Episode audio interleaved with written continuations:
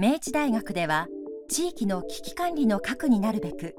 千代田区と2004年度に大規模災害時における協力体制に関する基本協定を締結しました。この協定では学生ボランティアの整備学生施設の一部を一時的に避難施設として提供すること大学側がボランティアにより被災者へ医療資材備蓄物資を提供することの3つの協力内容が記されています。災害時千代田区からの協力要請を受けた場合明治大学はこの協定に基づいて支援を行うことになっています。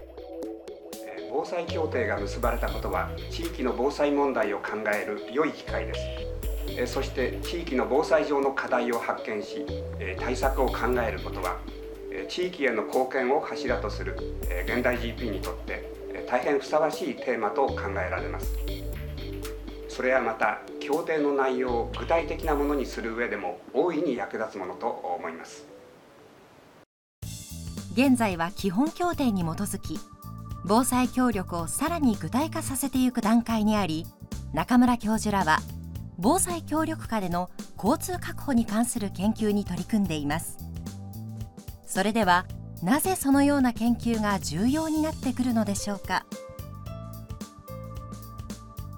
大規模な災害が起こった場合さまざまな問題が発生します。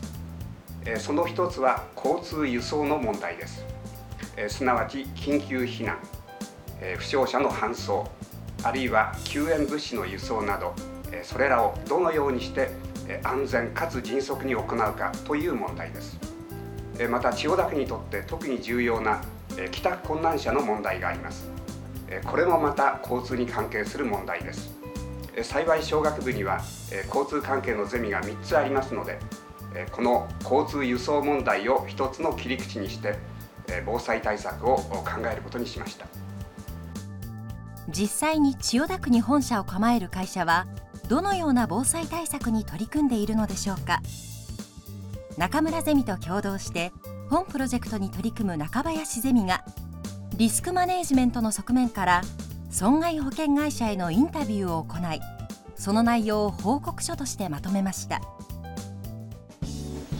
プロジェクト3全体としては交通関係のことを考えるということだったんですが実際その企業がどういう活動をしているかっていうことをまず知りたいというふうに思いまして、まあ、その際にその防災とか災害ということで非常にあの先進的に取り組んでるのはおそらく損害保険会社だろうというふうに考えましてそれで、まあ、あの学生に実際損害保険会社にインタビューに行ってもらうってことをしたんですが私たちが特にあの千代田区の防災を考えた上で問題点としたのはまずは